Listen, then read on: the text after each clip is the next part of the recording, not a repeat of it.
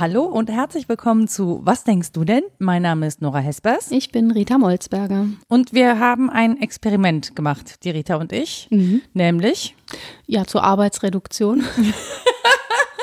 da lachen wir mal kurz beide laut. Ich hatte eine irre Idee, nämlich, wenn ich schon mit allem nicht mehr hinterherkomme, dann machen wir das doch gemeinsam mal so, dass wir über einen gemeinsamen Text sprechen, uns gelegentlich so Passagen mailen, über die wir vielleicht sprechen wollen und dann ganz locker ins Gespräch kommen. Was dazu führte, dass wir beide stundenlang gelesen, exzerpiert und Querverweise rausgeschrieben haben. Außerdem eine längere Literaturliste als sonst.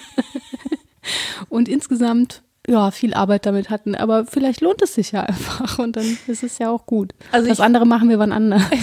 Die Lektüre des Textes hat sich auf jeden Fall gelohnt. Ich saß nur da und dachte so, hm, also Arbeitsreduktion war das jetzt. Ich weiß auch nicht, was ich mir da eingebildet habe. Das ist mein Anspruch an mich selbst, dass ich, wenn ich nur einen Text lesen muss, bestimmt total entlastet bin. Aber ich kann es halt auch nicht. Ne? Also auch bei diesem Text. Ich hatte den ja schon gelesen. Ich wusste auch um die Querverweise und so. Aber der hatte mich angesprochen, weil ich insbesondere dich als Dialogpartnerin mhm. dabei im Kopf hatte. Und dann ist das ja logisch, dass ich dir das antrage. Im Prinzip wird auch von Rita gesprochen in diesem Text. Ja, aber von dir halt auch. Ja. Nur anders. Und von vielen anderen Menschen auch, behaupte ich. Und ja, da es im Groben ums Internet geht und um unser Selbstverständnis, das damit zusammenhängt, dachte ich, ich frage mal eine, die sich damit auskennt. Ausgerechnet mich. Ja, schon. Also ja, es werden halt Thesen präsentiert und die kann man ja auch unabhängig vom Text einfach mal diskutieren. Und ich glaube, du bist da einfach sehr viel erfahrungsreicher als ich und kannst mich aufklären und vielleicht HörerInnen mit aufklären. Genau, dann versuchen wir das einfach mal. Und zwar ist das aus dem Buch Trick Mirror von Gia Tolino. Tolentino. Tolentino. Ich muss mhm. mal Quentin Tarantino denken. Das war's. Tolentino. Auch cool. Genau. Und das Essay, das du vorgeschlagen hast, ist, glaube ich, das erste Kapitel im Prinzip. Genau, ne? das sind mehrere Essays und das hier ist das ähm, erste Kapitel, The I in Internet. Also genau. das Ich im Internet. Das ist natürlich auf Englisch sehr viel hübscher, weil da tatsächlich ein großes I in Internet ist. Wir müssten sagen, äh, das Ich-Netz. Im Ich Ichternet. Das Ich Ethernet. Das, ja, das, das Ich-Netz. So. Ja. Und genau, daran arbeitet sie sich ab. Das, das ist, glaube ich, so die grundlegende These, dass das Internet eben mh, mm, einen Verlauf genommen hat oder mhm. unser Umgang damit, der weit weg führt von hier ist die ganze Welt zu Hause und ich kann damit in Kontakt kommen und vielmehr sozusagen pervertiert zu einer Form, mich selbst aufzublähen und mich selbst darin wiederzufinden. Mhm. und das hängt mit unterschiedlichsten hm, historischen Dingen zusammen, also historisch im engeren Sinne, ne? Das hat sich über die Jahre so entwickelt, das hängt aber auch mit politischen Dingen zusammen mhm. und das klamüsert sie so auseinander. Ja, sie klamüsert es auseinander, weil es eben so in eins gefallen ist. Ne? Ja, ich genau. glaube, das ist so ihre These ist, dass ich erinnerte mich so ein bisschen daran, wir hatten ja über ähm, Privatheit und Öffentlichkeit gesprochen, ja. das mhm. knüpft daran an, aber es ist nicht dasselbe, ja. ist mir dann beim Lesen aufgefallen, weil ich dachte so, nee, das hat nochmal eine ganz andere Dimension. Und ähm, es geht tatsächlich darum, wie das Internet funktioniert durch unser Selbst, mhm. also wie wir auch dieses ganze Brimborium am Laufen halten und was wir da eigentlich tun. Also was machen wir, wenn wir im Internet sichtbar sind? Genau. Und das geht halt nicht. Und da dachte ich halt schon direkt, da war ich so, hm, hm, hm. Das gilt aber ja im Prinzip vor allen Dingen für die, die sichtbar sind, mhm.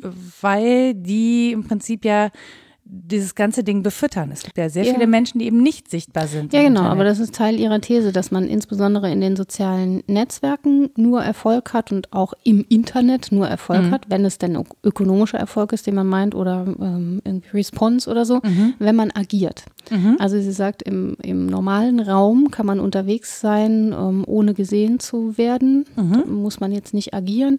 Wenn man wahrgenommen werden will im Internet, dann muss man agieren. Man kann natürlich auch einfach davor sitzen und es benutzen, mhm. qua Suchmaschine und so. Also so, das sind ja Dinge, die ich auch tue, aber ich bin nicht sichtbar, ich agiere da nicht. Mhm. Insofern nimmt man mich nicht wahr, außerhalb dieses Podcasts. Dann, ja. Und in verschiedenen Radiosendern. Ja, das machen Inzwischen. die für mich. Ne? Genau, Genau, die ähm, machen mich dann sichtbar, aber Mhm. ich mache mich selber nur sichtbar, indem ich spreche, aber ich mache mich nicht sichtbar über diese sozialen Netzwerke. Und das Mhm. ist schon ein Punkt, den sie hatte, der auch in einem späteren Essay wieder aufgegriffen wird.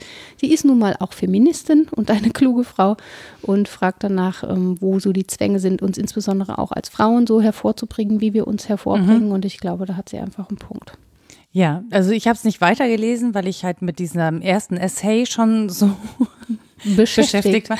Ja, tatsächlich, so ein bisschen, so ein paar Worte musste ich dann auch ähm, nachschlagen. Ein paar, weil, sagt sie. Ich war nur am Nachgucken.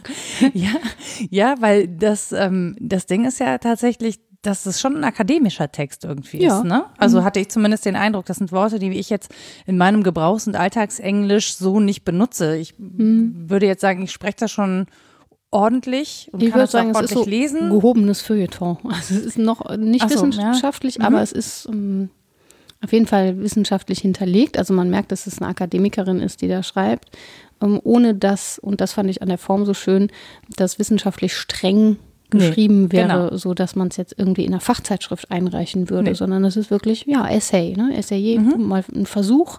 Und so nennt sie das auch. Also ich behaupte ja, sie präsentiert da Thesen, sie nennt es aber Fragen, die sie Mhm. hat. Ich kann die auch gern referieren. Es sind fünf grundlegende, die sie nennt.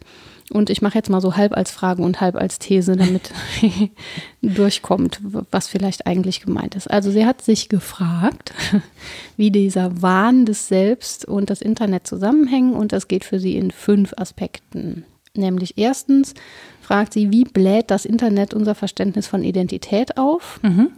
Und auch, wie ist das dazu gekommen? Das kommt auch in dem Kapitel vor.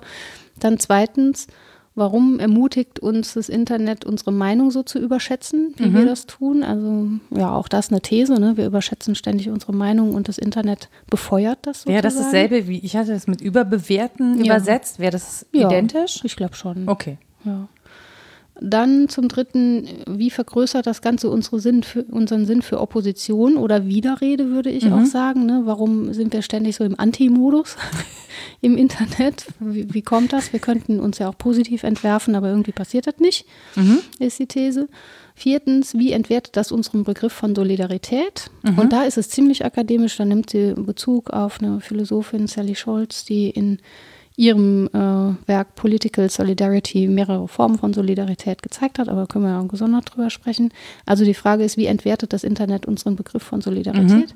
Und die fünfte ist, eigentlich als These auch wieder zu formulieren, das zerstört unseren Sinn für Maßstäbe.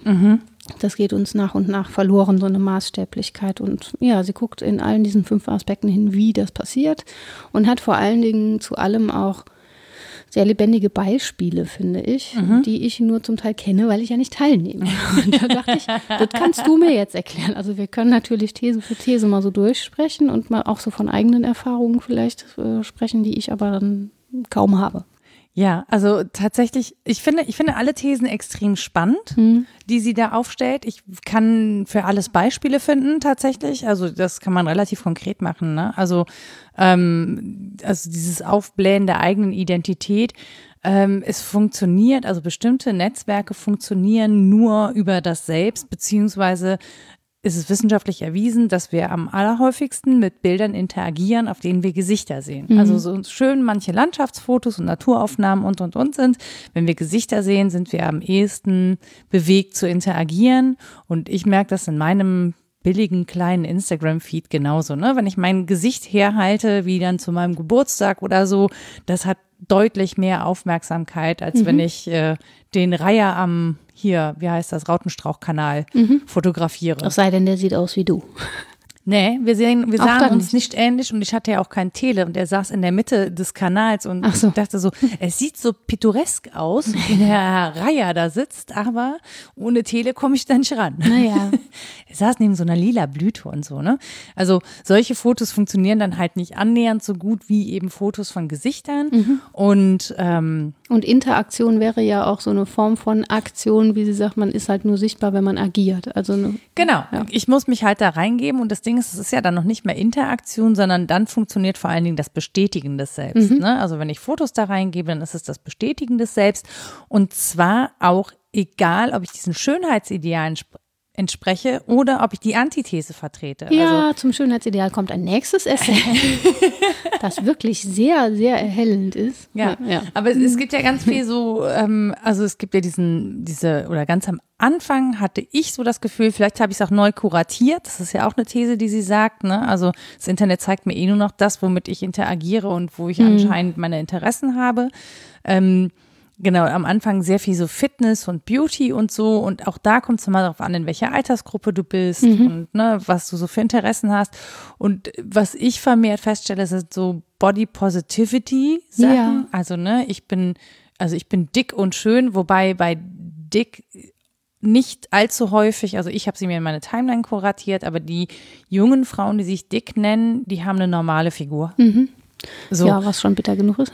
Ja, ja, genau. Also Und der Punkt wäre ja auch, dass wir mm, eine wirkliche Opposition formulieren würden, indem wir überhaupt auf das Schönheitsideal mehr verzichten würden. Also mhm. klar ist das wichtig, das zu erweitern und zu sagen, ist, jeder Körper ist okay und das ist alles irgendwie schön, aber es wäre eigentlich ein Statement, mm, so zu leben, als sei Schönheit halt nicht mehr das Allerwichtigste im Leben. Genau, und das, das tun wir nicht und das tue ich zum Beispiel ja dann auch nicht. Ne? Also nee, weil die eigentliche Schönheit, diese natürliche Schönheit und nach dem Sport zu glühen und so, das äh, ist ja auch Druck, der insbesondere auch auf Frauen lastet, jetzt ohne Filter und mhm. so gut auszusehen und so weiter. Genau, und das ist, das ist ja das. Ne? Also ich mache, un, also nicht nur, aber ich mache natürlich auch ungeschminkte Fotos mhm. von mir, ja, in der ungeschminkten Wahrheit einer Corona-Frisur mhm. mit handgeschnittenem Pony. Wo eine Freundin letztens meinte, ja, das sieht man und ich so, gut, ich dachte, es wäre besser gelungen. ich habe schon mal gehört, trägst du heute dein selbstgebügeltes? Das fand ich auch sehr süß. Als ob ich jemanden bügeln lassen würde. Also ich bügel halt als einfach sehr selten. Das sieht ob man ich überhaupt auch. jemals einen Bügel. Ich, ich besitze nicht mal ein Bügeleisen. Ich schon. Ich aber, besitze es mit. Genau, aber das ist clever. Mhm. Nee, aber trotzdem äh, mache ich ja ein Statement damit. Ne? Ja, also ich genau. laufe ja nicht einfach so rum, sondern ich zeige das hier, dass ich so rumlaufe und sage, es geht auch anders. Und dann gibt es natürlich berechtigt Menschen, die sagen, ja, du kannst es dir ja auch leisten, weil du ohnehin dem entsprichst zu großen ja. Teilen, was als Schönheitsideal definiert ist. Ja, und leisten ist dann auch schon wieder so ein sehr entlarvender Begriff, weil eigentlich geht es natürlich um so quasi ökonomische Bezüge. Also selbst mhm. wenn wir Anerkennung suchen, ist es immer so halb ökonomisch gedacht. Also wir reüssieren dann, das ist so ihre These und haben natürlich auch Erfolg ähm, über das eigentlich Soziale hinaus. Also es geht nicht nur darum, ein Like zu bekommen, sondern auch anders sichtbar zu sein, wenn ich den nächsten Job kriegen will mhm. oder so, gerade als Selbstständige. Und ja, das geht halt alles so ineinander. Da mache ich mir ehrlich gesagt vielleicht auch zu wenig Gedanken drüber. Also ich mache mir schon Gedanken darüber natürlich, was ich da rausposte und mhm. so. Aber ich, also ich mache mir jetzt keine Gedanken darüber, würde das jemand bewerten, wenn die mein Foto sehen würden, wie ich ungeschminkt mich bei Instagram präsentiere. Ja, da würde also, sie sagen, das ist jetzt schon Level 2, du hast das derart inkorporiert, dass du gar nicht mehr drüber nachdenken musst. Du machst das schon unbewusst. Das genau, und das kann, das kann, das kann durchaus möglich sein, ne? Wer dass weiß, ich das ja. ja bereits unbewusst mache. Ähm, ich würde behaupten, ich bin mir relativ bewusst über das, was ich mache. Ich habe natürlich nicht jedes Mal im Hinterkopf zum Beispiel, welche Daten ich von mir dadurch ins mhm. Netz kippe. Ne? Also auch biometrische Daten. Man kann jetzt über die Jahre, ich bin jetzt keine Ahnung, ich habe seit glaube ich über zehn Jahren einen Facebook Profil vielleicht 14 oder so. Man könnte anhand dessen schon meinen Alterungsprozess nachvollziehen. Mhm. Man kann relativ viele Entwicklungen daran sehen, natürlich, mhm. ne? Wenn man die Fotos vergleicht von vor, keine Ahnung, ich weiß nicht mal, wie lange ich bei Instagram bin, aber wenn man die Fotos vom Anfang vergleicht mit dem, was jetzt ist, daran kann man schon eine Entwicklung ablesen. Auch eine äh, Entwicklung zum Beispiel meiner Einstellungen. Mhm. Ne? Also wie habe ich mich entwickelt in Bezug auf Aktivismus? das heißt, man kann dir auch andere Sachen anbieten zum Konsumieren. Also sei es nur irgendwie Filmchen, gar nicht, dass du was kaufst. Genau, ja, ja. Mhm. zum Beispiel. Ne? Also mhm. ich würde sagen, ich bin nicht beeindruckbar von Werbung, weil mich das in der Regel wirklich einfach nicht es ist nichts dabei, was mich interessiert, mhm. was daran liegt, dass ich einfach nicht so ein Ah, das nichts stimmt auch wieder nicht. Ach, ich muss mich gerade selbst entlarven. Ich überlege gerade, dass ich tatsächlich ja. in einem Shop was gekauft habe, weil es mir da angezeigt worden ist. Ja, und ich glaube, es geht auch gar nicht um den direkten Klick und jetzt kauft das Ein Musikinstrument. Das gibt es auch. Aha, um dann kulturelles Kapital anzuhäufen, Herr Bourdieu. Nee, aber also klar, das ist die direkteste Form, aber ich glaube, was Sie interessiert, sind ja auch diese sehr indirekten Formen. Also was wird mir bekannt? Mhm ähm, warum beschäftige ich mich mit Musikinstrumenten dann in dem Fall? Ne? Mhm. Ähm, warum wird mir das angezeigt und nicht, weiß ich nicht, irgendwas anderes? Weil ich auf einer entsprechenden Seite sehr häufig unterwegs bin. Jo. Und sehr lange immer auf diese Videos gucke, weil das so so geile Klänge sind. Mhm. Ich lasse die dann auch wirklich laufen, weil ich das dann hören will, weil ich diese Musikinstrumente so toll finde. Mhm. Und so. Ja, und ähm, das muss man ja auch nicht alles hochkritisch betrachten. Man kann ja tatsächlich auch lustvoll konsumieren, warum nicht? Aber ich glaube, ihr Punkt ist, lasst uns mal dahin gucken, wo es weh tut. Mhm. Und wo es weh tut, ist meistens da, wo wir auf unsere eigenen Privilegien mit der Nase ins Pipi geschubst werden, wo uns so klar wird, aha, ähm, ich werde da erkannt als eine Frau, die sich, ich bleibe jetzt mal dabei, für Musikinstrumente interessiert und zwar nicht nur, weil Musik irgendwie was ist, was Menschen bewegt, sondern mhm. weil es eben auch zu deiner Klasse zugehört und ja, wie gesagt, im Privilegienzusammenhang zu sehen ist. Und das ja, du wirst mag man nicht gerne sehen. Ja, genau. So. Ja. Und das, das war auch so eine These, ähm, die sie da hatte, dass wir natürlich alle versuchen, uns möglichst gut zu präsentieren. Ja. Und zwar aber in dem Kontext, wie, was wir glauben, was denn gut sei. Mhm. So, ich, ich, in meinem Kopf ist so direkt auf geploppt, naja, aber die Leute, die so Hass ins Netz kippen und andere Leute beschimpfen, so, die präsentieren sich ja nicht von ihrer guten Seite. Also ich glaube, mhm. dass sie, dass das Menschen sind, die glauben, sie stehen auf der richtigen Seite und ja, würden genau. für das Gute in ihrem Sinne kämpfen. Ja. Aber dass die sich gut darstellen würden, das da gehe ich nicht mit. Ja, aber das muss man ja nur ex-negativ oder ne, auf der Rückseite der Medaille ist eben, ich muss hier schimpfen, weil es etwas zu bewahren gilt. Mhm. Und ich muss so laut sein, weil es sonst überhört wird. Mhm. Und ich bin sonst kein unhöflicher Mensch, aber das muss mal gesagt werden. Es muss doch möglich sein, das und das noch zu sagen. Ne? Mhm. Diese ganzen rhetorischen Lehrformeln ähm, weisen ja darauf. Mit Doppel-E. Ja, genau. oh, die anderen auch. weisen ja darauf hin, dass da etwas ist, was ich als gut postulieren würde, äh, was ich aber so gefährdet sehe, dass ich jetzt mit besonderer Vehemenz auch mal einen raushauen muss. Ja, ich glaube, ich hänge mich so ein bisschen an dem Begriff gut auf, sondern, mhm. weil ich, ich, ich würde es nicht gut nennen, sondern ich würde es nennen, so wie ich in meiner Community respektiert ähm, werden möchte. Mhm. Und in diesen Troll-Communities ich fasse das jetzt unter diesem Begriff zusammen. Das ist nicht das Einzige. Ne? Das ist sehr grob subsumiert, das ist sehr differenziert zu betrachten. Aber in solchen Communities, in solchen Peer Groups wirst du, bekommst du dafür Bestätigung, ähm, dass du dich so verhältst. Ja. ja, dass du sozusagen so kämpferisch bist, Widerrede gibst, jemanden klein machst und ja. so. Dafür gibt es Bestätigung. Und ähm, deswegen gehe ich nicht 100 Prozent bei der These mit, dass sie sagt, man will sich besonders gut darstellen, sondern ich glaube eher, wenn man es zuspitzen würde, müsste man sagen, man will sich so äh, darstellen, dass man in seiner Peer Group, die man sich mhm. da so aufgebaut hat, besonders viel Bestätigung bekommt. Ja, das ist ja die Krux. Das gut eigentlich heißt gut funktionierend. Genau, ja. Ja, richtig. dass es nicht so sehr darum geht, was ist jetzt der ethische Wert dahinter, unterscheide ich wirklich in Gut und Böse, sondern dass wir uns schon daran gewöhnt haben, dass es bedeutet, ich muss eine hm, bestimmte Menge von Anerkennung dafür kriegen und dann mhm. ist es gut.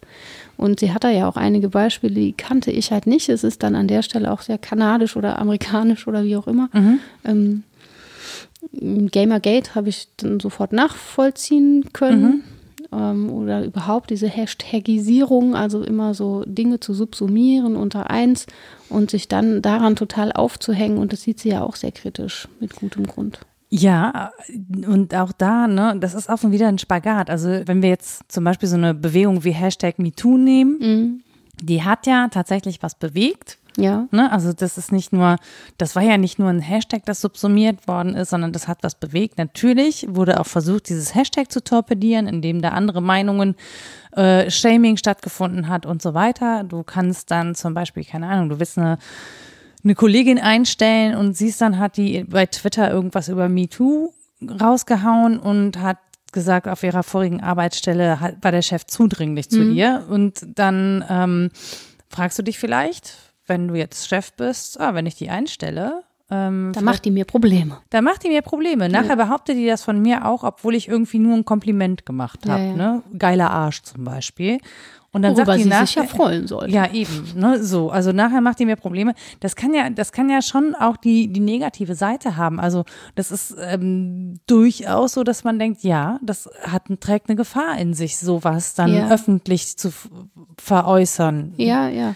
Ihr Punkt ist darüber hinaus ja auch, dass es jenseits dessen, was es bewegt, was sie völlig ähm, dahingestellt lässt, würde mhm. ich sagen, und für wichtig hält auch, einfach kritische Aspekte an den Rändern hat. Zum Beispiel, dass es diese riesige Bandbreite gibt von Phänomenen, die unter diesem Hashtag dann tatsächlich subsumiert werden, mhm. was es angreifbar macht. Ja.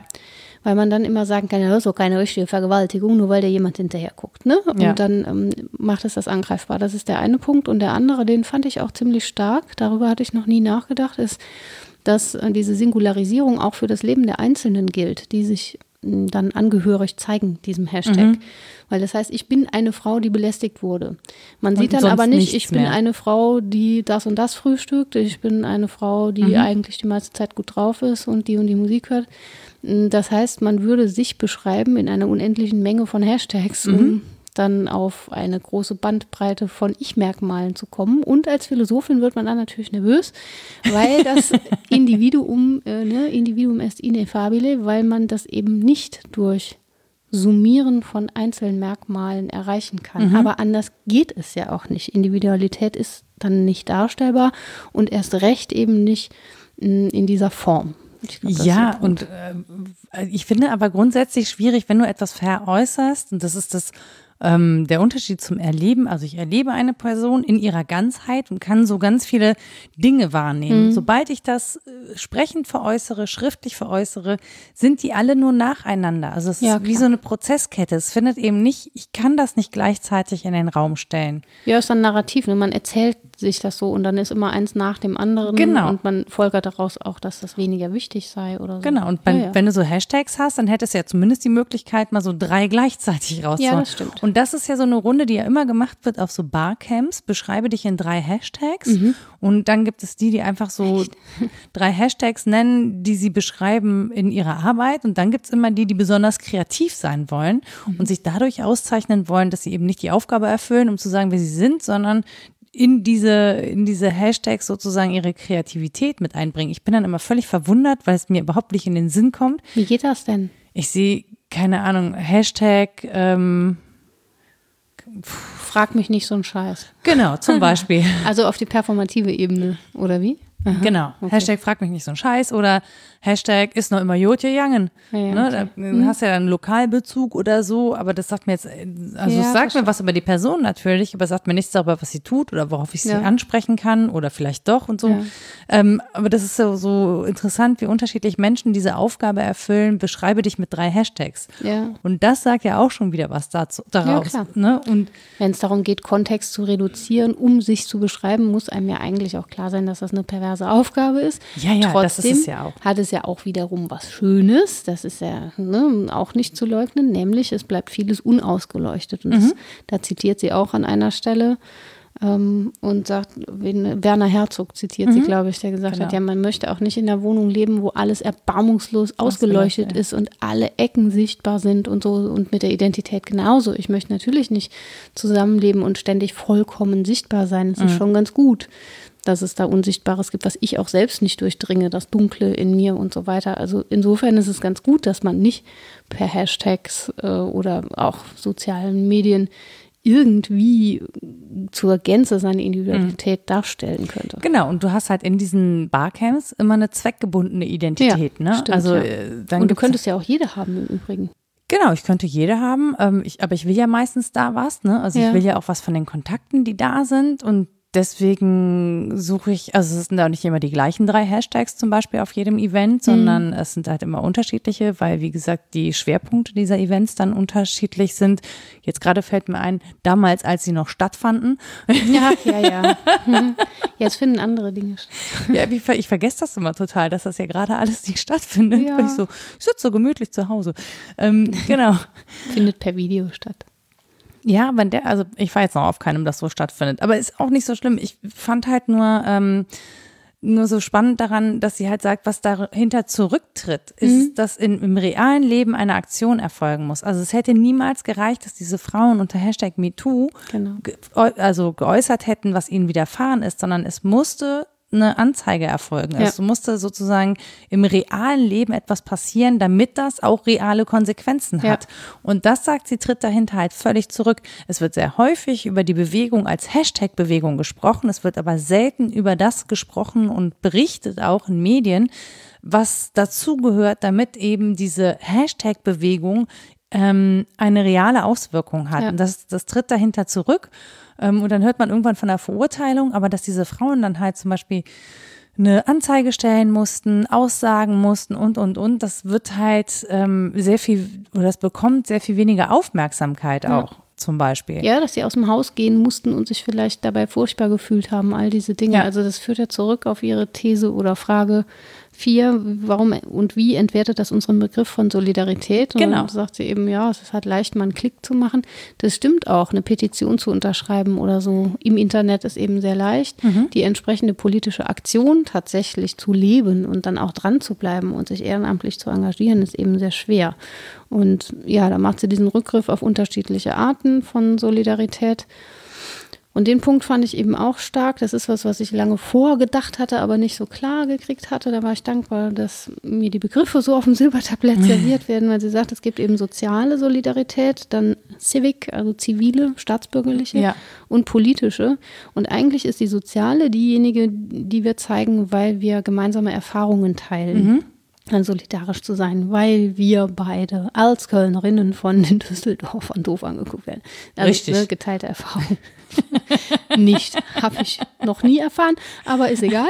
Also so theoretisch. theoretisch. So, und jetzt führt diese Aufblähung des Ich im Internet dazu, dass wir eigentlich nur noch solidarisch sind, wenn wir irgendwas teilen, wenn wir meinen, was gemeinsam zu haben. Mhm. Aber die zivile und die politische Solidarität würden eigentlich nicht darauf fußen. Klar, auf, ein gemeinsame, auf eine gemeinsame Staatsverfassung oder so, aber nicht auf eine geteilte Erfahrung. Mhm. Wir würden nicht sagen, das kenne ich auch äh, deutsch zu sein. So, das ist halt keine Kategorie, in mhm. der Staatsbürgerlichkeit funktioniert. Mhm. Und politisch erst recht nicht. Ich muss nicht ein Kind haben, um gute ähm, Kinderpolitik zu wählen. Mhm. Warum? Ne? Oder ich muss ja, läuft nicht, aber oft so, ne? Läuft oft so, ja, dann, genau, das ist das Ding, dass wir Solidarität nur noch da zeigen, wo wir uns persönlich betroffen fühlen. Und das ist, glaube ich, was, ähm, was wirklich hart ist, wenn man genauer hinguckt. Da wird einem komisch bei. Ja, ich bin aber auch nicht so 100% sicher, ob das so in der Form zutrifft, weil, also wenn ich mir jetzt so Black ich hoffe Lives. nicht. ja, eben. Also, aber wenn ich mir jetzt zum Beispiel das vorstelle, was unter Black Lives Matter passiert ist, das war ja schon eine große Solidarität, mhm. auch im sichtbaren öffentlichen Raum. Ja. Also, und das, obwohl wir Kontaktbeschränkungen weltweit haben, mhm. wegen der Corona-Pandemie, sind die Menschen auf die Straßen gegangen und äh, Schwarze wie Weiße, wie People of Color, wie Asian People und so. Also da hat sich wirklich eine große Bandbreite an Menschen solidarisch erklärt mhm. ähm, mit dem Anliegen, dass über Rassismus gesprochen werden muss. Die Frage, und da gehe ich zum Beispiel mit, ist, hält das an? Also ist das ja, jetzt genau. eine nachhaltige Oder ist das nicht gerade nur so ein bisschen schick?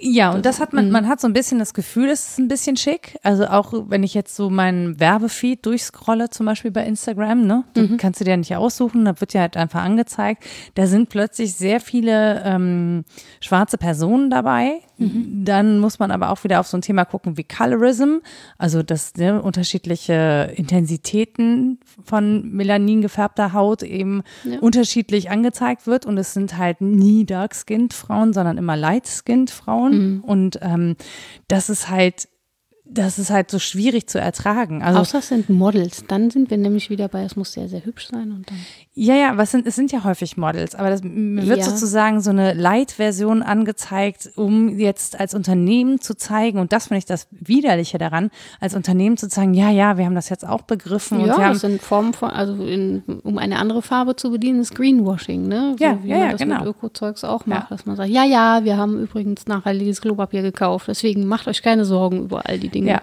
Die wir und, sonst noch tun. Und da frage ich mich halt auch, ist das eine nachhaltige Mhm. Entwicklung? Dann würde ich sagen, voll okay, ja, macht das bitte und macht das bitte noch mehr und zeigt mir dann auch bitte äh, Menschen mit Behinderung in euren Anzeigen und Menschen, die nicht äh, den Norm Schönheitsidealen ide- entsprechen und und und, ja, dann macht es bitte richtig divers, aber benutzt es nicht, weil es gerade so ein Trend ist. Und das ist aber, das finde ich ist diese Gefahr bei dieser Hashtagisierung, ne, dass man dann so, so schnell erkennt, ah, das ist ein Trend, Da ähm, springen wir jetzt mal auf. da springen wir jetzt als Unternehmen mal auf und das wird ja der Sache nicht gerecht. Das machen die ja nicht, weil die irgendwie überzeugt davon sind, dass es jetzt eine Veränderung, das machen die auch nicht, weil die im Unternehmen irgendwie jetzt plötzlich sich mit Rassismuskritik auseinandergesetzt haben, sondern das machen die, weil die festgestellt haben, da gibt es einen Trend und da können wir davon profitieren. Und dann Ja. profitieren aber ja nicht schwarze Menschen davon, sondern in aller Regel, weil diese Positionen von weißen Menschen besetzt sind, wieder weiße Menschen.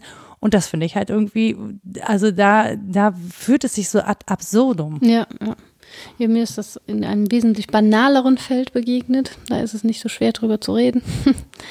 ähm, mit den Produkten, ne? Produktvielfalt, als dann Ja. einmal irgendwie klar war, ach so, das machen jetzt relativ viele Menschen, urbane Menschen mit dem Vegan, Mhm. nicht nur vegetarisch. Auf einmal gab es von Firmen, die ansonsten mehr so Hühnerschredder. im großen Stil Hühnerschreddern, Mhm. genau, gab es dann äh, Erbsenmehl-Teewurst. Wo du dir denkst, mm, warte. haben die aufgehört, die Hühnchen zu schreddern? Nee, natürlich nicht. Nee, Sie haben einfach ihre Angebotspalette erweitert. erweitert, genau. Ja. Und dann kann ich mich als Veganerin äh, theoretisch freuen, ach schön, es gibt ja jetzt mehr Produkte. Aber äh, bereits im nächsten Denk- und ähm, Konsumschritt wird mir klar, nee, den kann ich natürlich dann auch nicht kaufen. ja, ist Ja. ja ähnlich. Ja, ja, ja, und das, das ist halt, ähm, das, ja, das hat schon damit zu tun, dass man eben tatsächlich Hashtags als Trends erkennt und Ja. nicht irgendwie als lebensnotwendige Veränderung, die an der auch wirklich krasse Sachen dranhängen, Mhm. ja, also Generationen von traumatisierten Menschen. Ja. Ich finde das wirklich, und das wird halt so komplett ausgeblendet. Man hat so das Gefühl, naja, wir machen es ja jetzt auch und deswegen ist jetzt auch gut. Es wäre ja auch kein Problem, wenn das für sich stünde, finde ich. Also an bestimmten Stellen ähm, Komplexität zu reduzieren und zu singularisieren ist wichtig, glaube ich. Also wirklich mal was auf den Punkt zu bringen, die losen Enden abzuschneiden und erstmal eine These zu präsentieren zum Beispiel. Auch ähm, im wissenschaftlichen Diskurs, du bist ja gezwungen, irgendwie Komplexität zu reduzieren, damit du überhaupt sprechen kannst. Und das ist an bestimmten Stellen wichtig. Problem ist nur, wenn es dann nur noch das gibt und keiner mehr Bock hat auf den ganzen Kontext. Ich muss gerade die ganze Zeit an Professor Dr. Drosten denken. Das ist jetzt wirklich sehr grob. Also ich sage, ich habe das jetzt wirklich sehr vereinfacht und dann denkt man noch so, Das war die einfache. ja, ja, darüber muss ich gerade nachdenken. ja, ja. Aber ja, das ist ja eins meiner ewigen, ewigen Credi, Credo, ähm, dass das okay sein muss, als Wissenschaftlerin anders zu sprechen als an der Theke. So. Und es ein bisschen unfair ist, von GeisteswissenschaftlerInnen immer zu verlangen, man möge es doch so sagen, dass jeder verstehen kann und von Herrn Drosten nicht. Ja, wobei er das ja wirklich versucht. Er vers- ja, natürlich. Er gibt sich redlich Mühe, dass man es verstehen kann, Ja. aber ich äh, AtomphysikerInnen geben sich auch Mühe. Da sagt keiner, das sagt er doch mal, das ist doch ganz einfach. Sagt er doch mal so, dass Was ich das jetzt mit verstehen der kann. Quantenphysik und den Schalen? Wo Ja. hüpfen die rum? Ja, das sag doch mal einfach. Also ja, das meine ich. Ne? Das ist natürlich schön, sich um Einfachheit zu bemühen, wenn man denn noch weiß, okay, es ist eigentlich sehr viel kom- komplizierter. Und die Frage ist, ob das Internet das nicht beides auch leisten kann. Das war so meine Frage. Also ich denke, sie benennt da schon Grundzüge, die da sind und die einen großen Sog haben, aber es gibt das andere, gibt es nicht alles andere auch, bitte? Das ist so, ja, aber du, du kannst es ein, you can't buy the one without the other. Ja. Also das ist das Ding, ne? Also du kaufst das andere halt immer mit. Natürlich nutze ich das Internet anders. Ich bin mir ja sehr bewusst darüber, behaupte ich, ähm, was ich da tue und in welcher Form ich da kommuniziere. Nicht, dass ich da auch Fehler machen würde. Ne? Wir sind auch da nur Menschen. Da kann ja auch mal Unsinn rausrutschen. Das ist leider so. Sollte besser nicht. Äh, beziehungsweise, wenn du es machst, dann ist es besser, es fällt niemandem auf. Aber ich lerne da natürlich auch unglaublich viel. Ne? Also heißt jetzt irgendwie in meinem Instagram-Feed ist mir wo ist mir das denn begegnet? Nee, bei Twitter ist mir begegnet ein Podcast von einer Frau, die nennt sich die Geschichtsdolmetscherin. Das finde ich an sich ja schon ziemlich mhm. spannend. Mhm. Und die ähm, trägt Frauengeschichte oder die erzählt von Frauen aus der Geschichte und von ihren Geschichten und das ist super spannend, also weil mhm. das Geschichten sind, die wir so nicht präsentiert bekommen. Und darüber bin ich dann auf einen anderen Podcast gekommen, der heißt Her Story Pod. Also mhm. ist aber auch ein ähm, deutscher Podcast, die mir auch tolle Geschichten von Frauenfiguren erzählt, die ähm, auch wirklich wahnsinnige Dinge bewegt haben das würde ich so einfach nicht finden. Also na klar kann ich ja Frauengeschichte im Internet suchen, aber da ist natürlich ähm, zugeschnittener, wenn dieser Algorithmus weiß, ah, die macht er mit Podcasts, ne, wenn mhm. es mir sozusagen irgendwie direkt zugespielt wird oder über mein Umfeld, das ich mir kuratiert habe. Ja, ist natürlich, wenn man es böse sagen will, immer noch äh, als Reflex deiner Echokammer. Ne? Absolut, natürlich ist das. Also auch das, ne, mir ist schon klar. Also ich, aber ich ja. freue mich natürlich, dass ich Dinge finden, die mein Interesse bedienen und trotzdem erstmal in der Richtung meinen Horizont erweitern, ja, weil das Geschichten sind, die ich alle nicht kenne. Ja, ja. Ne? Also ich lerne ja Neues. Mhm. Und auch wenn ich mir die Black Lives Matter Diskussion angeguckt habe, habe ich ja sehr viel Neues gelernt für mich. Ja. Das ist ja ähm, das ist ja schon, man muss, man muss hingucken wollen, ne? Du kannst es ja auch ignorieren. Es gibt mhm. immer noch sehr viele Menschen, die auch die Hashtag MeToo ignoriert haben oder an denen das völlig vorbeigegangen mhm. ist. Ähm, ist nicht so, dass, dass man davon ausgehen kann, dass jeder das mitbekommen hat, was da passiert. Aber wenn du willst, kannst du ja unglaublich viel lernen. Ähm, das ist aber auch so ein Punkt, den sie sagt. Man erfährt aber auch sehr viel an Dingen, also zum Beispiel bei Black Lives Matter habe ich eine Lösung. Ja, man, die Lösung ist, ich, die ist zwar unbequem, aber ich könnte mich jetzt mit Rassismus und Rassismuskritik beschäftigen, mit weißen Privilegien. Und wenn ich das gemacht habe, dann habe ich was dazugelernt und kann durch mein dann verändertes Verhalten sozusagen dazu beitragen, dass die Gesellschaft besser wird. Das ist ja gut. Mhm. So. Aber an vielen Dingen kann ich halt nichts ändern. Oder zumindest erstmal nichts ändern. Ja. So. Und mhm. auch nicht einfach durch Lesen und mein Wissen erweitern, sondern in Syrien ist Krieg, im Jemen sterben gerade Menschen. Ja. Es gibt immer noch Menschen, die im Mittelmeer ertrinken. In Japan war ein Erdbeben mit äh, großen Wassermassen, die da eingefallen sind. In Sibirien brennen die Wälder. Ich weiß so, ja, also ja. das erfahre ich ja auch alles. Und es sind sehr viele Dinge, schreckliche Sachen, auch was Menschen einander antun, von denen ich erfahre in einer Masse und wo ich aber jedes Mal davor sitze und denke, so, das ist alles scheiße, es zieht mich total runter. Aber es ist wichtig, das mitzukriegen? Ja, ich weiß nicht mal, ob das wichtig ist, das mitzukriegen. Das ist es ja. Also, hm. aber du, du gibst es ihr ja trotzdem. Und das, was ihr dann, den Dreh, den sie dann weitermacht, ist ja, dass sie sagt, naja, aber das sind ja auch genau die Stories, mit denen sie dich in diesem Netz ja, halten. Ja, genau. Und ja, das ist halt, wie gesagt, das ist das Unschöne, wenn man da so drauf geschubst wird. Man muss ja gar nicht in allem zustimmen, um nachher doch dabei rauszukommen, dass da was dran ist. Ich kann das ja als Erweiterung oder auch als Bildungsgeschichte wahrnehmen, was mir alles in der Echokammer widerfährt mhm. und was meinen Horizont tatsächlich ein Stück weit aufreißt. Aber dass es den Horizont nur noch fremd gemacht gibt, nehme ich eben nicht mehr wahr. Mhm. Und ähm, da zitiert sie, ähm, warte, muss ich nachgucken. Weiß ich gar nicht mehr, wer das. Ach doch, Tim Wu war das, ne? Die mhm. Aufmerksamkeit. Ja. ja wo sie sagt, das, das ist halt ein allgemeiner Grundzug von Technik. Das kommt an zwei Stellen vor, aber ich glaube, es sind zwei Teile einer These. Erstens, es ist der Grundzug von Technik, Politik zu machen. Mhm. Also so wie unsere Technik ist, mhm. so wird sie eben auch politisch. Und zum Zweiten, ähm, Technik erzeugt so eine Illusion von Kontrolle und nimmt dann aber eigentlich den Zug in den Kontrollverlust. Am Beispiel ja. der Fernbedienung macht sie ja. das, ne? Wo so die Illusion hast, jetzt kontrolliere ich das. Und, und dann, dann, liegt man aber doch nur da und ist so im Halbschlaf am Durchseppen. Mhm. Und da habe ich gedacht, bei diesem Fernbedienungsbeispiel, das ist aber eigentlich was, was ich noch als hm, ein Stück weit Insel der Seligen betrachten würde, weil da so viel Zufall mitspielt. Ja. Bei der Sendervielfalt. Wenn es ja. sehr viele Sender sind, ne, die irgendwie zufällig angeordnet sind und nicht nach Priorität, die ich gucke oder so, dann war Seppen, boah, das ist echt lange her, dass ich das gemacht habe. Ich habe auch keinen Fernseher mehr benutzt. Ich habe auch seit 14 Jahren keinen Fernseher Aber mehr. Äh, selbst dieses unkontrollierte Seppen bedeutete ja, ich stolper über irgendwas oder mein Auge bleibt mhm. an was hängen. Jetzt war das immer sehr visuell und wahrscheinlich auch nur was, was mich halt getriggert hat. Also mhm. Also insofern auch aufmerksamkeitsheischend. Aber ich hatte das Gefühl, das kann ich mir natürlich auch nur einreden, dass ich manchmal an was hängen bleibe, was für mich untypisch ist. So, weil es dann ja, ein Bild war und dann dachte ich so, ja, was ist das denn jetzt? Und dann war das was völlig Schräges keine Ahnung, auf D-Max irgendwie wie Autos gepimpt wurden, was mich null interessiert, weil ich gegen große Autos bin und aber irgendwas war da dran und wenn es der kleine Werkstatthund war, den ich niedlich fand, weißt du, dass ich mir guck das nur wegen dem Hund. So, zufällig des Hundes. Ja. und auch nur die halbe Stunde, aber ich hatte das Gefühl, danach wusste ich um ähm, Welten, die ich vorher nicht kannte. Also im Kleinen natürlich war jetzt nichts, was mich groß gebildet hätte. Ja, wobei dir das im Internet wirklich auch noch begegnet. Also ja. es ist, wir sind noch nicht so weit, es kann so sein, aber wir sind noch nicht so weit, dass der Algorithmus dich nur bestimmt. Das ja. kann, wenn du nicht aktiv wirst, und das ist aber das Ding, du musst aktiv werden. Wenn du nicht aktiv wirst, dann wird dir immer mehr vom selben vorgespielt.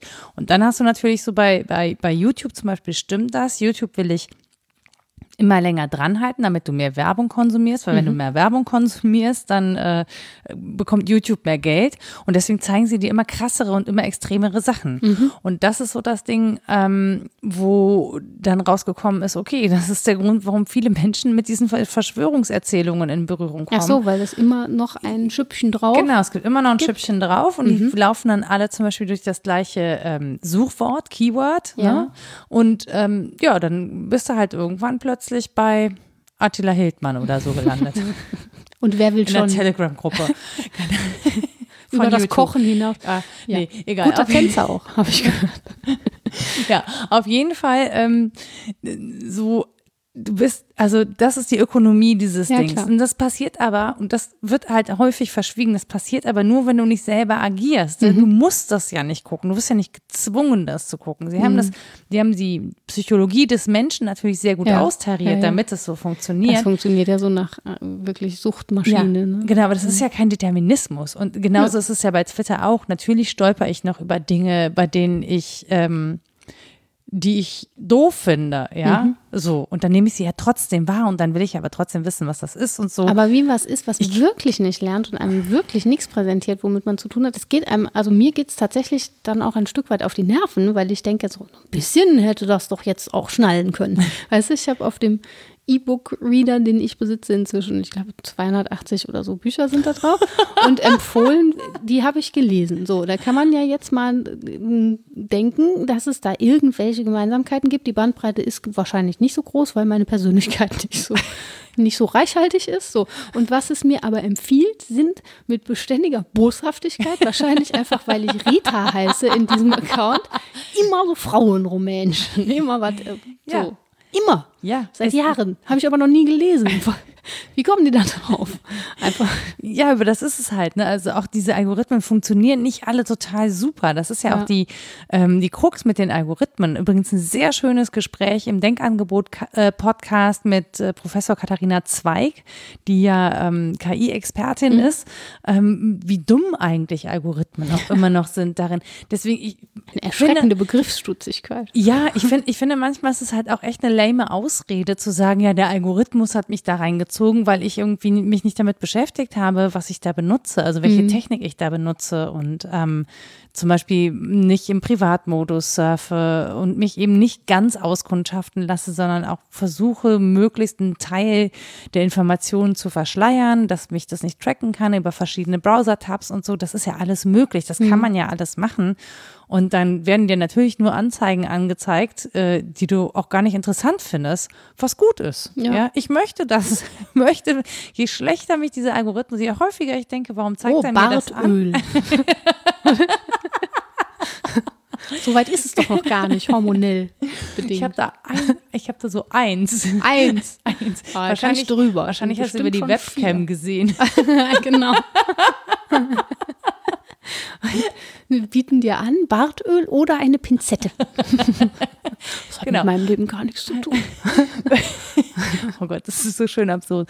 Nein, aber auf jeden Fall ähm, kannst du das ja umgehen. Und ich gucke ja aktiv auch nach, nicht nur was interessiert mich zufällig, sondern was interessiert mich richtig Ja, und suche mir dann eine Bandbreite aus. Ich ähm, gucke auch zum Beispiel, wer mir folgt und lass. Aber wo lernt man das jetzt? Hast du das ja für den Job gelernt? Bist du dafür, dass man das an Schulen ähm, Ja, lehrt? unbedingt. Also unbedingt bin ich dafür, dass man Aber das doch an nicht die Schulen- normalen Lehrerinnen und Lehrer. Doch, natürlich. Das Ding ist, nee, ich Die meine, das ist ja der, der Satz, wo ich gesagt habe, okay, da habe ich Rita wiedergefunden, weil sie natürlich ja sagt, ne, auch wenn du nicht mit dem Internet interagierst, Ja, hat es trotzdem Einfluss auf dein Leben. Es Ja, hat klar. Einfluss auf die Nachrichten, die du erhältst.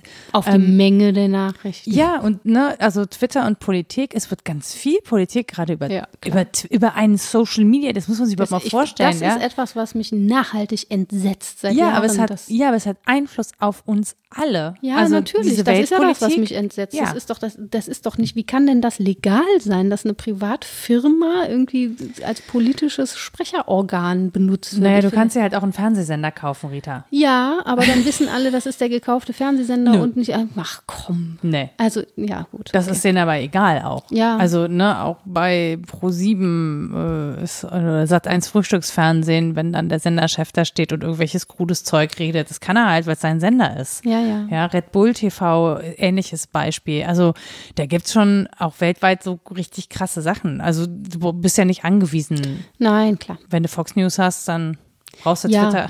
Ich finde es wirklich komisch, dass Regierungen twittern. Ich finde das einfach schräg. Das gehört sich nicht. Naja, doch, sollen Nee. schon, ich finde doch, sie sollen informieren, aber sie sollen halt keine Politik darüber machen. Also Ja, wenn sie sich da mit anderen Staatschefs ja an, ja, aber sich da mit anderen Staatschefs an, anlegen, ist was anderes, als wenn das RKI oder das Bundesgesundheitsministerium auch darüber muss man noch, ja, ja, äh, anderes Thema. Nora spricht in Fußnoten. Das ist das Kleingedruckte, wenn sie. Das kann man schlecht Hashtag, lesen. Hashtag, Hashtag Jens Spahn. Ähm, genau. Siehst du, dann hast du auch ganz So. gleich schlechte Laune. Das ist so ein Downer, deswegen wollte ich das nicht sagen. Ich habe mir das so in den in mein Barthaar Große. Klammer drum. Ja, aber es, ist, es, es hat ja einen Einfluss. Also das ist ja das Ding. Es hat ja einen Einfluss. Wir kommen ja da nicht raus mehr aus der Nummer. So. Ja. Und das finde ich, ähm, wenn man sich das so anguckt, das kann ich zum Beispiel nicht beeinflussen. Ja, da kann Ja. ich meinen, ich kann meinen Newsfeed, ich habe den nicht in meinem Newsfeed. Ich kriege trotzdem ständig mit, was der sagt. Ja, und dann wären wir bei These 3. Korrekt? Wie äh, vergrößert das unser, unseren Sinn für Widerrede? Also ne, auf Umwegen kommen wir zu dieser These, Genau. weil ihr, ihre Einlassung dazu ist, ne, ja, es ist halt viel leichter, den Mob zu mobilisieren über was, was ihn aufregt, als uns auf ein gemeinsames Ziel hin zu entwerfen. Mhm. Also im Prinzip ist es politisch ganz sinnvoll, wenn du dich über Jens Spahn auf, beziehungsweise Hashtag Absolut. aufregst, Absolut. Aber, ne, als dass wir jetzt versuchen würden, auf einen gemeinsamen Nenner zu kommen, noch dazu virtuell, ne, das ist einfach sehr viel schwieriger. Es wird ganz schön viel rumgearbeitet in diesem Internet. Ja, ja, aber ist Ja. kein Argument, pflegte mein Sozialkundelehrer zu sagen. Kommt noch, kommt noch. Moment. Ja, aber ist kein Argument. Er sagte auch gerne, sie sind kein Denkmal. Und dann sagte ich Denkmal. Ja. Aber ja, aber ist kein Argument, das ist schon ein wichtiger Satz gewesen für mich, ne? wenn man dazu neigt, äh, halb zuzustimmen und dann noch irgendwas. Und inzwischen sagen ja auch gar nicht mehr viele Leute ja, aber die meisten sagen ja und. Und das ist dann wirklich überhaupt gar kein Argument mehr. Ja, das stimmt. Auf der Und? anderen Seite. das kann man auch viel geschickter machen. Also, ja, ich nicht, ich tapp da gleich wieder in die Falle, pass mal auf. Nee, nee, aber es ist schon so, dass du vor allen Dingen dann bemüßigt bist, dich zu äußern, wenn es in dir Widerspruch erregt. Und das ist aber ja so die Antithese zu, dir wird sowieso nur angezeigt, was Mhm. dir gefällt, weil das kann ja nicht sein. Wenn das so wäre, ja, aber, Ja. dann hätte ich dieses, dieses Geabere ja nicht. Nee, ja, Gefallen So. ist halt auch schwierig. Ne? Gefallen muss ja nicht heißen, du hast da ein Wohlgefallen dran oder ästhetischen Zugewinn, sondern Gefallen meinst im Sinne von, das passt in mein Weltbild und es passt auch negativ in mein Weltbild. Siehste, siehste, war mir klar, dass die da oben. Jetzt habe ich den Trick verstanden. Die wollen, dass ich ja abere. Ja, ja und klar. deswegen zeigen die mir das an, damit Ja. ich ja abere und interagiere. Die wissen Ja. eigentlich, was mir gefällt und zeigen mir dann absichtlich die Dinge an, die Schon. ich scheiße finde, ja, damit ich ja abere. ja, schon, oder? Ich habe einfach nicht um die Ecke gedacht. Schreib da gar nichts mehr. So, genau. Jetzt bist du auf meiner Position. Viel Erfolg damit.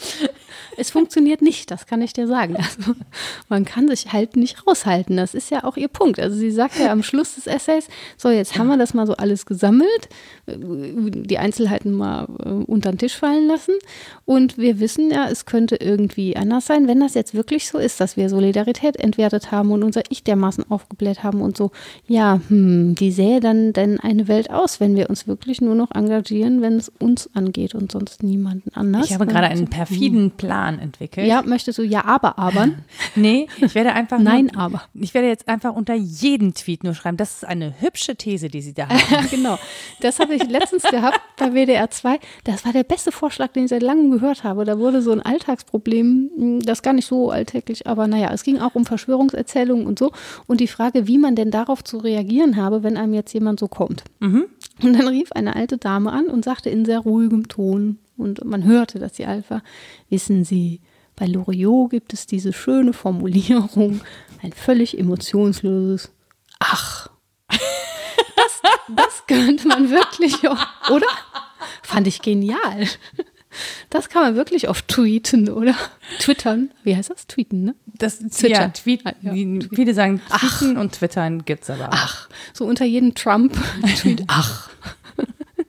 Ist das so? Das, wär, wäre aber auch eine belohnende äh, Interaktion ja. wieder. Dann ja, bist du schon wieder in die Falle Gibst getappt. du dem Affen wieder Zucker? Du, du kommst da nicht raus. Ja, aus da ist ich, der Punkt. Ja, ich will ja nur hier den Algorithmus gamifizieren. Mann, ja. ja, so. Aber was das mit der Solidarität äh, macht, ich bin auch, äh, auch da, wo ich denke so, ist das nicht viel individueller, als es so pauschal zu sagen, dass es das grundsätzlich entwertet? Mhm. Also kann ich nicht auch nur mit etwas solidarisch sein, von dem ich weiß? Und wenn ich es so und ähm sagt sie ja auch, ne? Da kommt ein ganzer Abschnitt, wo sie ja. sagt, natürlich kann ich als asiatisch abstämmige Frau äh, solidarisch mich zeigen mit anderen Menschen, die das nicht sind. Oder ich kann, wie gesagt, gute nee, aber sie sagt schon, genau, sie sagt schon, dass sie auch natürlich äh, unter Rassismus ja. gelitten hat. Zwar nicht als schwarze Frau, sondern eben Dass sie gleichzeitig aber auch genau, davon profitiert hat. Ja. ja, ja. Das ist alles, es ist kompliziert.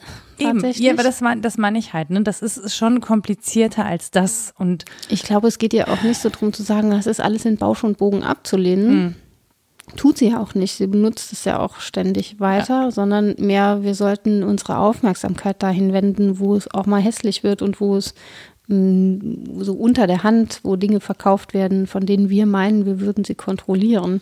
Was nicht heißt, dass wir komplett damit aufhören könnten oder sollten, weil ich kann mir die Welt auch anders nicht vorstellen. Ich kann mir auch inzwischen keine Welt mehr vorstellen, in der die Menschen so leben wie ich, weil das auch eine Form von Biedermeier Zurückgezogenheit ist, die eben ignoriert, dass ähm, viele der Effekte, die mich stören, auf diese Weise erzeugt werden. Und mhm. es ist sehr privilegiert, darauf verzichten zu können. Da weise ich ja immer wieder darauf hin. Ich, ne, ich muss eben keinen Instagram-Account haben oder kein Facebook Profil, ich kann ohne gut leben. Ja, was, was ich, was ich finde, was sie noch sehr, sagt als sehr spannende These ist, dass wir dadurch ähm, verschiedene Realitäten erleben. Also die Leute, die sehr viel im Internet unterwegs sind, ähm, die Leute, die sehr bewusst im Internet unterwegs sind, die Leute, die eben sehr unbewusst im Internet unterwegs sind oder sehr, ja, impulsiv oder wie man das, also sehr sich so darauf verlassen, dass das schon so funktioniert und es eben nicht hinterfragen und mhm. nicht hintergucken und einfach dabei sind und sich so mittreiben lassen. Ähm, und die Leute, die es eben wirklich ganz wenig benutzen, zumindest die sozialen Netzwerke, ne? Also das, das Internet, also wenn sie ja, über das. Das ist auch ein großer Begriff, das Internet. Also genau, sie sagt, ich glaube, sie sagt deswegen das I in Internet, weil sie natürlich vor allen Dingen über die Plattformen redet, auf denen wir genau. uns selber als Personen präsentieren. Ja. Ne? Und das sind natürlich vor allen Dingen soziale Netzwerke oder Jobnetzwerke oder was auch immer. Ähm, genau, und, und das, ja, jetzt habe ich den Faden verloren. Wo war ich? Ich glaube, du wolltest ähm, eine Apologie des Ganzen starten und sagen, na ja. Ja, aber. Wie immer, ja, aber. Ich habe das, wir kommen jetzt gerade nicht mehr hinter. Ich komme mir selbst wieder nicht hinterher. Ja, ist tatsächlich ja die Frage, ob es ähm, das Einzige ist, was wir daran zu kritisieren haben. Also es ist schon vieles, mhm. was sie da aufmacht. Das ist bestimmt nicht der einzige Punkt, den man daran aufhängen kann, eben aber einer, der zentral ist. Und ob es mh, hm, der Grundthese widerspricht, wenn wir in Einzelheiten Erweiterungen haben. Oder ob, ne, ob wir nicht sagen müssen, ja, das ist tatsächlich so, es ist ein Ich-Netz. Genau. Kann schon sein, dass es auch noch politische Solidarität gibt, die sich auch äußert. Kann schon sein, ähm, dass wir eben nicht hashtagisiert sind bis dort hinaus. Aber der Grundzug des Ganzen bleibt eben. Genau, und das, genau, jetzt, ich habe jetzt auch wieder, wo ich hin wollte, nämlich, dass das vor allen Dingen natürlich für die gilt, die daran partizipieren. Ja. Und alle, die daran nicht partizipieren, erleben das in der Form ja gar nicht oder nur indirekt. Ja, und haben die Effekte dann. Genau, und, und haben damit aber auch nichts zu tun. Ich glaube, das ist das, ein Punkt, den sie macht, ist, dass wir verschiedene Realitäten erleben und deswegen auch zum Beispiel unterschiedlich belastet sind davon. Mhm. Ne? Also um, damit mich das stört, was ich auf dieser Welt alles nicht ändern kann, obwohl Schlechtes passiert, muss ich das erstmal mitkriegen. Mhm. Ich muss es aber auch mitkriegen wollen. Also ich kann ja auch herrlich daran vorbeileben und das ignorieren und auch gar nicht wahrnehmen. Ja, da muss ich mich jetzt ein bisschen an die eigene Nase fassen. Ich glaube schon, dass ich, naja, gut, Zeitung, ne? Und so. Also ich habe schon das Gefühl, ich kriege schon noch was mit, obwohl ich nicht so viel, aber ich bin ja auch schon mal online. Ich suche das aber nicht aktiv. Ja, ich glaube, bei mir ist es ein bisschen pervers, wie ich versuche, die Welten auseinanderzuhalten, die nicht mehr um, auseinanderzuhalten sind. Ich. Ich, ich Aber glaub, deprimiert bin Frage, ich auch oft. Genau, ich glaube, das ist eine Frage der Masse. Also mhm. jetzt, keine Ahnung, am Wochenende, also wir nehmen das jetzt auf nach dem Wochenende, an dem sich äh, an dem 25 Jahre Srebrenica war, das, äh, der Völkermord in Srebrenica an den Bosniaken. Und natürlich habe ich ja sehr viele persönliche Geschichten gelesen, mhm. ne, weil ich ja eh schon bei diesem Thema auch sehr intensiv recherchiere. Ja, Genozid, und, ne? Ja, genau. Und eine Journalistin auch kenne, die das überlebt hat ähm, und auch geflohen ist mit ihrer Mutter. Und ähm, das ist schon so, da guckst du wirklich in krasse Abgründe und das ja. ist dann aber auch immer noch nicht der einzige Abgrund. Und du kannst aber da, und das meine ich, da, da kommt dieses Ei in Internet, du bekommst einen sehr persönlichen Eindruck. Mhm. Und den hast du ja häufig nicht in Berichten. Also mhm. es wird ja häufig über etwas berichtet. Ja, es kann ja auch ein Vorteil sein, wenn wir Solidarität als geteilte Erfahrungskategorie verstehen. Ne? Das heißt, ich kann vielleicht auch empathischer sein für Leute, denen das Abstrakte gar nicht so liegt. Wenn es jetzt dadurch möglich ist, vieles an Erfahrungen zu teilen oder zumindest teil zu haben, angehörig zu sein, mhm. sozusagen, mhm. indem ich ein bisschen von der Geschichte kennenlerne, ähm, dann kann das auch ein Werkzeug sein oder ein Vehikel, zu sagen, ich bin da jetzt irgendwie persönlich betroffen. Das macht ja mein solidarisches Denken und Handeln nicht schlechter, wenn ich dann handle. Genau, und das ist es halt, du bist natürlich auch total überfordert, weil ja. plötzlich siehst ja. du ganz viele von diesen Leuten und du, theoretisch müsstest du denen jetzt allen sagen, du, es tut mir leid, was dir passiert ist, ich nehme das wahr, ich sehe dich, mhm. ähm, danke, dass du dich geäußert hast, dass du mir das beibringst und so und machst es ja dann doch wieder nur bei mhm. wenigen, ne? Das auch bei Black Lives Matter. Also ähm, dann wird halt ein, ein Post für alle gemacht, wo dann drin steht, an alle meine schwarzen FreundInnen, ähm, ich bin bei euch, ich denke an euch, ich sehe eure, euer Leiden oder so. Und zwei Aber, davon denken sich, leck mich am Arsch, ich will nicht, dass du bei mir bist. Warum? Zum Beispiel, also ja. zum Beispiel, oder fühlen sich halt auch gar nicht persönlich angesprochen, ja, ne, weil klar. das dann auch wieder nur so eine, das nennt sie, glaube ich, äh, nee, das ist dann was anderes. Aber das ist einfach nur so ein Signal, ne? Mhm. Hier, ich bin, ich bin gut, ja, ja. ich habe die richtigen Werte. Signalizing, ja, genau. Ne? Das, was die Konservativen den Linken vorwerfen, dass sie das mit, mit ähm, ja, Ethik moralisieren, genau, ja, mhm. dieses Moralisieren, ne, so hier, ich bin die Gute, ich habe das auf dem Schirm, ja, so ja. und das ist ja das, was an den schwarzen Kacheln, die gepostet worden sind, bei Instagram kritisiert worden ist, dass Leute gesagt haben, ja, das ist ja schön und gut, dass ihr das macht, aber das ist halt irgendwie, das ist halt nichts, das, was ihr tut. Ja. Wenn danach nichts folgt, keine Aktion. Ja, folgt. immer schön den Pflegekräften um halb neun applaudieren und dann ja. Habe ich jetzt auch schon häufiger gehört. Ne? Nee, das wird auch gerade natürlich auch wieder diskutiert, ja, ne? dass da einfach A, nichts von zurückgeblieben ist ja. und B, vor allen Dingen das nicht passiert ist, was hätte passieren müssen, dass man über die Berufe spricht, über deren Anerkennung, aber auch vor allen Dingen über deren gerechte Bezahlung. Ja, ganz genau. So, also. Ja. Und das wäre meine Frage, dann sind wir, glaube ich, bei These 5, das zerstört unseren Sinn für Maßstäbe. Ist das tatsächlich so? Erlebst du das so? Weil man könnte ja auch sagen, das schult vielleicht unseren Sinn für Maßstäblichkeit. Vielleicht kriege ich dadurch erst einen Sinn für ähm, Proportionen und einen Sinn für Genauigkeit. Das ist jetzt ein Zitat von Peter Biri, der hat das in einem Aufsatz gesagt, dass es bei Bildung eigentlich darum geht, einen Sinn für, also im ersten Angang, einen Sinn mhm. für Proportionen und einen Sinn für Genauigkeit zu kriegen. Also zu wissen, es gibt nicht nur fünf Sprachen auf der Welt, es gibt aber auch nicht fünf Millionen Sprachen mhm. auf der Welt.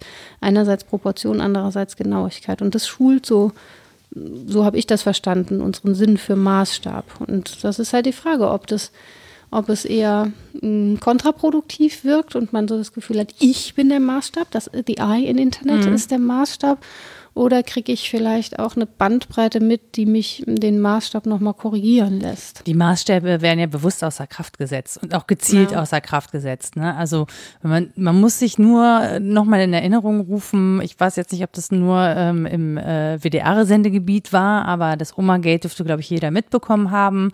Die Nummer mit dem Umweltsau-Video ähm, da äh, melden sich dann plötzlich sehr viele Leute zu Wort, die angeblich dieses Video ganz furchtbar fanden und das auch alles äh, ganz schrecklich finden und jetzt keine ähm, Rundfunkbeiträge mehr zahlen wollen und, und, und. Mhm. Da ist natürlich sehr viel Rabatz gemacht worden. Das ist organisiert, das kann man belegen, dass es organisiert war. Mhm. Und ähm, das macht natürlich den Widerspruch viel größer, als er eigentlich in der Gesamtheit war. Mhm. Es haben ja sich nicht im Gegenzug dazu auch noch alle gemeldet, die das lustig fanden, die das gut fanden, denen das am Arsch vorbeigegangen ja. ist. Es melden sich ja nur die, die massiv was dagegen haben. Und das wird natürlich dann richtig laut. Das wird eine riesige, das wird eine riesige Bubble. Mhm. Ja.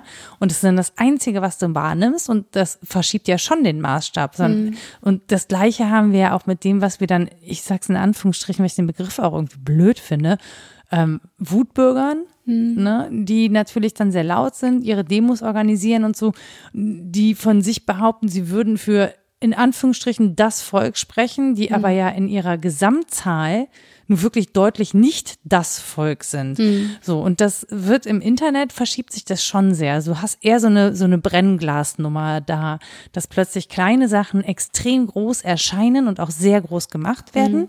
was es zum Beispiel richtig schwer macht, die von wirklich wichtigen Dingen mhm. zu unterscheiden, weil irgendwie alles gleich laut ist. Ja. So. Ja, das ist ja auch ihr Punkt, ne, dass wir verlernen, dass gut einzuschätzen und dass das Internet eben dadurch, dass nur was passiert, wenn ich interagiere, und zwar wenn ich meistens mit Widerrede interagiere, mhm. ähm, dass das. Oder mit eben, Meinung eben. Ja, genau, dass es zum einen auf der Meinungsebene bleibt, ja. dass gar kein Interesse daran besteht, die Meinung mal zu überführen in Argument und vielleicht eine These, die dann diskutabel wäre.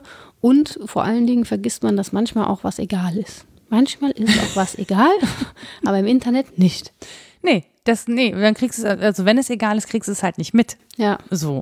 Also es gibt ganz viele Sachen, die sind egal, ne? Ja, ja. Also wenn man sich überlegt, wie lange Menschen schon ähm, über Rassismus und weiße Privilegien, ganz ehrlich, ich habe das wirklich, also das Thema weiße Privilegien habe ich erst durch die Hashtag Black Lives Matter Bewegung mitbekommen. Hm. Ich war davor nicht damit in Berührung. Und hab, Studium nie oder so? Ich habe Sport studiert. Ja, ne, ja, ist ja schon eine Hochschule, Entschuldigung.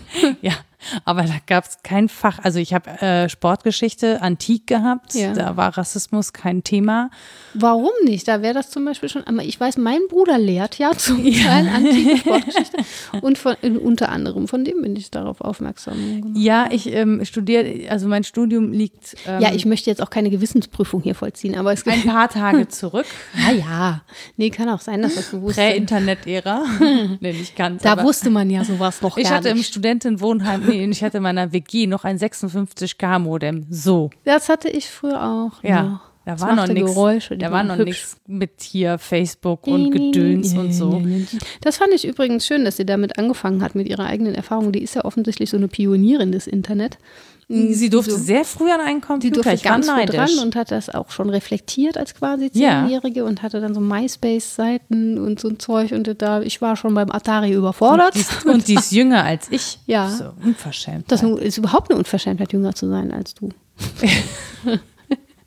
Das würde ich jetzt so nicht behaupten. aber in dem Fall, na, ich hätte das ja gerne gehabt. Also ich wollte ja immer einen Computer und dann hat mein Vater gesagt Weihnachten und meine Mutter sagte mal, ja, ja, das Jahr hat er nicht dazu gesagt. Ah, so. Ja, deswegen gab es nämlich nie einen. Boah, ja, eben, wie gesagt, mich hat schon der frühe Atari bei meiner Grundschulfreundin überfordert und dann bin ich immer so weggegangen. Ich liebe also Computer, ich war schon Ich finde das halt auch super cool, wenn man sich damit auskennt, dann kann man auch was verändern. Das ist ja so. Du kannst ja auch, wenn es ein Radio ist, du kannst halt an dem rumschrauben, an der Technik und ja. was machen. Wenn du die Dinge intim kennst, kannst du besser was damit machen, aber ich kann es nicht. Ja, das Gute ist tatsächlich, ich kann, also ich glaube, ich kann ein bisschen besser verstehen, wie es funktioniert, weil ich mich einfach schon so lange damit beschäftige. Und das mhm. ist, glaube ich, das Wichtige, ne? Mhm. Dass man wirklich checkt, wie funktioniert denn das Ganze? Also was steckt dahinter? Wie funktionieren, was sind Algorithmen? Wie funktionieren die? Kann ich die beeinflussen? Bin ich dem Ganzen hilflos ausgeliefert? Ähm, und das ist, glaube ich, aber so eine, noch eine sehr privilegierte Nummer weil das eben nicht zum Allgemeinwissen gehört. Das, ja, da, da reden das sage ich ja, muss das Genau, da reden wir halt schon, schon sehr lange drüber, dass es eigentlich, wenn es uns so krass beeinflusst, und mhm. das ist, und das sagt sie halt auch, und das ist ein sehr junges Phänomen, und das ist es auch. Ne? Ja, das ist einfach ein also sehr es hat schon junges, eine Historie, aber es ist innerhalb dieser noch ja, sehr jung. Ja, genau. Aber es ist einfach, also gerade diese Social Media Ära, die 2011 oder so, mhm. ich glaube 2006, wenn ich mit, äh, habe ich mit äh, Facebook. Ja, sie schreibt 2012 gemacht. seien alle so ein bisschen müde geworden und da sei nochmal so ein Turn gewesen, das irgendwie anders zu machen, also nach den ersten paar Jahren. Ja. Genau, auf jeden Fall, so wie es, so wie es jetzt ist. Das sind alles sehr schnelle Entwicklungen gewesen, sehr neue Entwicklungen. Und wir haben im Prinzip nicht über den Umgang reflektiert und vor allen Dingen immer noch nicht in der breiten Masse. Also wir nutzen das alle, aber kaum jemand weiß, wie es funktioniert. Beim Fernseher war das nicht so wichtig. Ich musste nicht wissen, wie mein Fernseher funktioniert. Mhm. Aber es geht eben nicht mehr nur ums Senden, sondern es geht ums Kommunizieren und es geht auch darum, und das ist das, was mit reinmischt, eben um die Kommerzialisierung. Also dass sozusagen das, dass ich das selbst auch noch zu den kommerziellen Zweckdienst. Also ich befüttere das Ding mhm. einfach und andere Leute verdienen dann damit Geld indem ich das befüttere. Ja, das macht mich immer ganz depressiv, wie viele Menschen ja. sagen, das ist mir doch egal. Also ich höre so oft ähm, die Haltung, ja, die können mit meinen Daten machen, was sie wollen. Ich habe nichts zu verbergen. Und das, also, hä? Nee, ja, genau. Ja, das, ach, auch das, das, das müssen wir in einer anderen Folge ja. diskutieren, weil das ist auch schon wieder so ein ewiges Thema, ähm, wo man auch verschiedenste Positionen ja, haben kann. Äh, ja, also Demokratisierung der Meinung und Stimmen und bla. Aber es ist einfach, ja, ich glaube, wir kommen halt aus der Nummer nicht raus. Und wir kommen nur aus der Nummer raus. Das, das, was sie fordert, ist, wir müssen regulieren. Es muss reguliert werden. Also, also nicht das, was wir sagen dürfen, sondern die Unternehmen müssen reguliert werden in dem, was sie da tun und was sie mit den Daten machen. Mhm. Wir brauchen aber auch wirklich einfach eine breiter angelegte Bildung, was die Nutzung angeht. Mhm. Und dann haben wir aber auch schon wieder das Phänomen, dass ja viele das schon wieder nicht mehr nutzen, was ich nutze. Ne? Also es kommen ja auch immer wieder ähm, immer wieder neue Netzwerke, aber die Gesetzmäßigkeiten sind sehr, sehr ähnlich. So, und die und auch das, was dahinter steht, ist sehr, sehr ähnlich. Und dafür müssen wir eigentlich ein breit angelegtes Bewusstsein schaffen, denn erst wenn wir dieses Bewusstsein haben, kommen wir dazu, dass wir sagen, okay, das möchte ich nicht. Ich möchte, dass meine Daten geschützt werden. Ja, genau. Und das ja, es geht ihr ja offensichtlich um einen reflektierten, guten Umgang damit. Ja. Sie ist ja auch jemand, der das, wie gesagt, aktiv nutzt und gut nutzt. Und sie sagt, es ist hoch unwahrscheinlich, dass es von selber ex- oder implodiert. Also es mag sein, dass es einen großen Crash gibt. Das hat sie auf dem Schirm, so gegen Ende des Essays. Mhm. Kommt das mal vor. Da habe ich auch gedacht, ah, hm, Sie sagt auch, es wird eher zusammenbrechen wegen sowas ja. wie jetzt gerade. Also ja, genau. Eher zusammenbrechen wegen der Pandemie, als ja. dass die Unternehmen freiwillig genau. irgendwelche Änderungen vornehmen. Also es müsste irgendwas irgendwas Äußeres sein ja. oder sei es ein riesiger Stromausfall. Ich denke ja auch immer irgendwie mal so ein ordentlicher Serverausfall. Das müsste dann schon sehr allumfassend Na, sein. all meine schönen Bilder. Ja, genau. Oh. Ich bin doch dann niemand mehr. Ich habe dann keine Vergangenheit mehr. Ja, klar. Ich habe mich nirgendwo eingeschrieben. Das war, ja, das war auf Papier jetzt auch nicht besser, kann ich dir sagen. Als ich das Studienbuch verloren hatte, da war ich kurz auch niemand mehr, niemand mehr und musste ja, so. Da muss man sich ganz oh, neue Existenz peinlich. aufbauen. Nee, da musst du es ja zu den alten ähm, Weggefährten gehen und nochmal bestätigen lassen, dass du diejenige bist, die du bist. So, ich musste mir halt alte Scheine wiederholen. Und das Peinlichste ist dann echt zu sagen, ja, ich habe bei Ihnen eine Arbeit geschrieben, das war eine 1-0.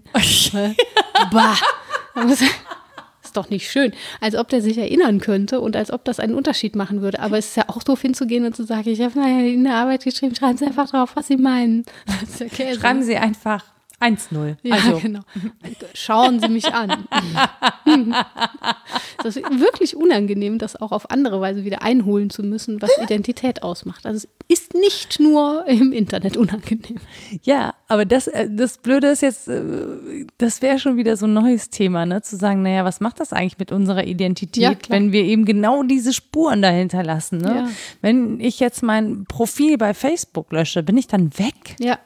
Ja, ist das nächste Essay in, dieser, in diesem Band tatsächlich? Und man sich fragt, weil sie als Wir sprechen, das, wir besprechen einfach wir das ganze sprechen das Buch. Durch. Genau. Nein, dann fragt sie sich, wie ihre Identität eigentlich aufgebaut ist, weil sie früh sichtbar war in so einer Teenie-Show im Fernsehen. Und, äh, ja, das ist Mhm. Ja, ganz und interessant. mit Minirock bei MySpace, hat sie gesagt. Ja, auch schön, Mhm. wenn man das noch sehen kann. Es ist, glaube ich, ganz ein Akt des Respekts, das nicht zu googeln, sondern zu DuckDuckGoen. zu Dank, Dank. Mhm, zu Enten. Genau. Ja. Apropos Enten, äh, Zeitungsenden, jetzt. genau. Rita hat gesagt, sie hat eine extra lange Nee, Literaturliste überhaupt gemacht. nicht. Das war Quatsch. Das war, das war jetzt nur, damit alle dranbleiben. In Wirklichkeit habe ich Rita einfach nur. ist auch ein Algorithmus. Ja, die voll. weiß genau, wie er funktioniert. Ihr hört doch alle nur wegen der Literaturliste. Eigentlich bin ich Wahrsagerin. Ich kann alle eure Hirne sehen. Nee, ich habe einfach nur rausgeschrieben, was ich denke, was Gia Tolentino wichtig fand, weil sie es zitiert hat. Tolino, Tolentino. Tolentino. Ja, ich weiß. Mm, Die ähm, auch nicht alles. Ich habe nicht alles rausgeschrieben, weil sie manchmal so Sidekicks macht, aber die zentralen Sachen habe ich rausgeschrieben. Also gesprochen haben wir über, um das hier sauber zu machen, Gia Tolentino, Trick Mirror und das, ähm, der erste Essay heißt eben The Eye in Internet. So. Und sie referiert unter anderem Irving Goffman, The Presentation of Self in Everyday Life. Das ist auch schon relativ alt und das werden viele kennen. Das ist ein Klassiker. Dann Sally Scholz, äh, Political Solidarity. Das ist von 2008. Äh, Angela Nagel, Kill All Normies. auch relativ neu. Und Tim Wu, The Attention Merchants, äh, The Epics Crumble to Get Inside Our Heads. So, mehr äh, zitiert haben wir, glaube ich, nicht. Einmal, ja, das kurze Zitat von Werner Herzog, aber das findet man im Essay, wo das genannt ist. Ich glaube, das war es eigentlich, was ihr wichtig war. Okay. Ist natürlich Link, dass es das noch nicht übersetzt gibt. Da haben wir auch gar nicht drüber gesprochen, Echt dass man nicht? das. Ich habe es noch nicht gefunden. Ich glaube, es ist noch.